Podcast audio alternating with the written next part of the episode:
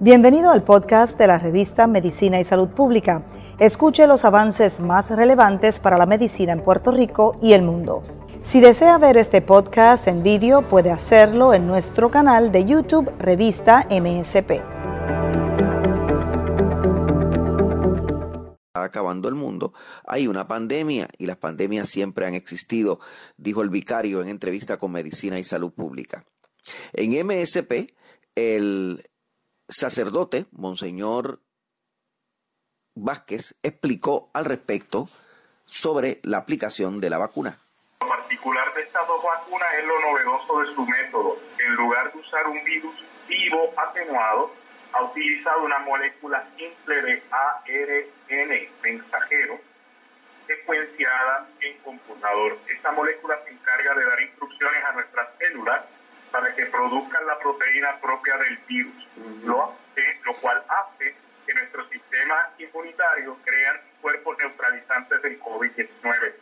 Para la tranquilidad de todos y todas, es importante añadir que los expertos en este campo aseguran que estas vacunas no amenazan la riqueza y la singularidad genética del ADN humano y esta cita viene del Centro para el Control y la Prevención de las Enfermedades, con fecha del 23 de noviembre del 2020.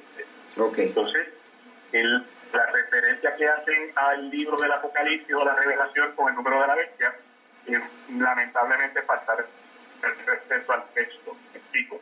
El lenguaje hebreo no conoce vocales, A, E, I, O, U.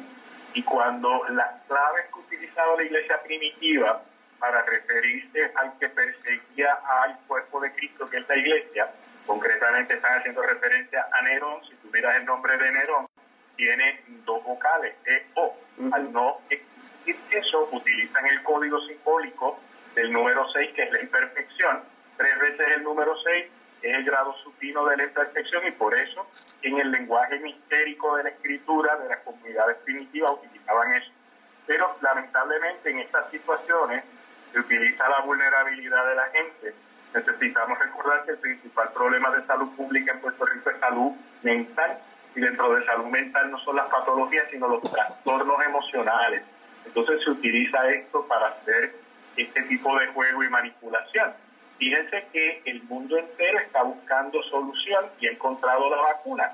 Entonces, aquí es la cosa pequeña que vamos viendo cómo se van vacunando. Ya yo, gracias a Dios, tengo mis dos vacunas puestas. Entonces... ¿Allá usted se vacunó, eh, monseñor?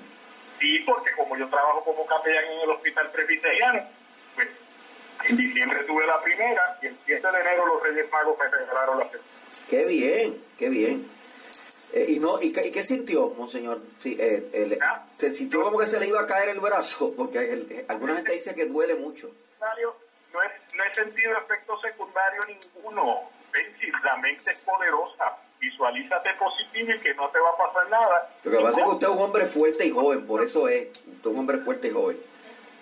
Claro, claro, también comprendo eso, también comprendo eso. O sea, la comparación es la raíz de la crueldad y hay personas que tienen problemas de salud, yo gracias a Dios no tengo problemas mayores. Claro, claro.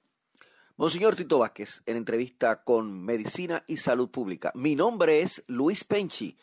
Somos ciencia y la ciencia es noticia.